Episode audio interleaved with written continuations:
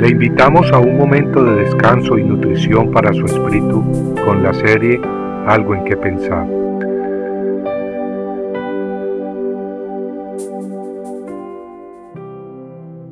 Aunque tienes poca fuerza, has guardado mi palabra y no has negado mi nombre.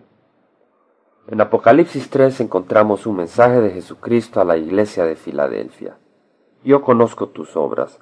He aquí, he puesto delante de ti una puerta abierta, la cual nadie puede cerrar. Porque aunque tienes poca fuerza, has guardado mi palabra y no has negado mi nombre. Por cuanto has guardado la palabra de mi paciencia, yo también te guardaré de la hora de la prueba que ha de venir sobre el mundo entero. Notemos que el Señor bendice a quienes obedecen su palabra.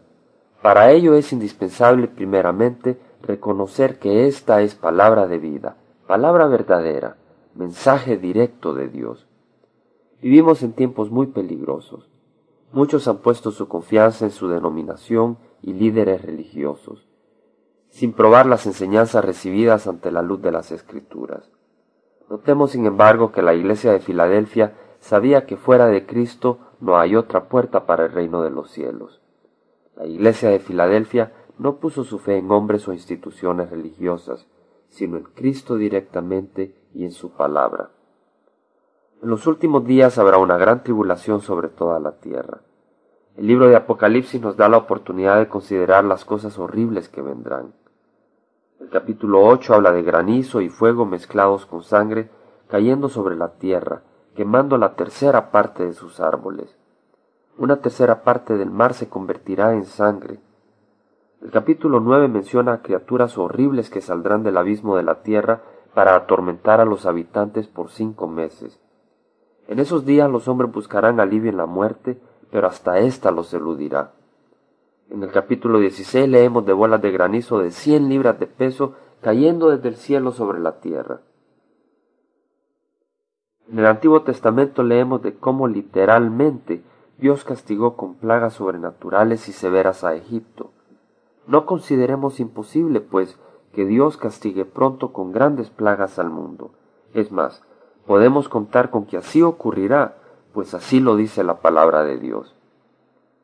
Jesucristo hablando de su venida dijo que será como en los días de Noé, porque como en los días antes del diluvio estaban comiendo y bebiendo, casándose y dando en casamiento hasta el día en que Noé entró en el arca y no entendieron hasta que vino el diluvio y se los llevó a todos, Así será la venida del Hijo de Dios, dice la palabra de Dios. En estos días, al igual que los que precedieron al diluvio, muchos pasan ocupados, en fiestas o trazando sus propios planes, sin entender que vivimos en los últimos días. La urgencia de tal realidad ni siquiera se asoma a sus vidas.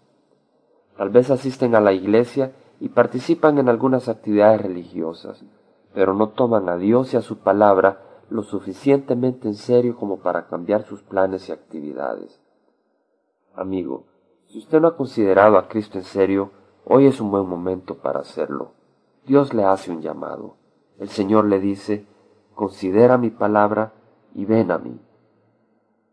Los que no lo hagan saborearán la copa amarga de la ira de Dios, la cual les lloverá en forma sorpresiva y violenta por incrédulos, por haber despreciado a Cristo mismo y su mensaje de salvación. En cambio, quienes como Noé hemos creído, nos libraremos de la tribulación.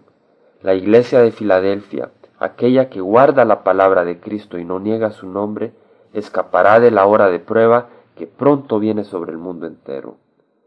Tal como leemos en una Tesalonicense 5:17, un día no muy lejano seremos arrebatados en las nubes para recibir al Señor y gozarnos en su gloriosa presencia y reino eterno. Compartiendo algo en que pensar, estuvo con ustedes Jaime Simán.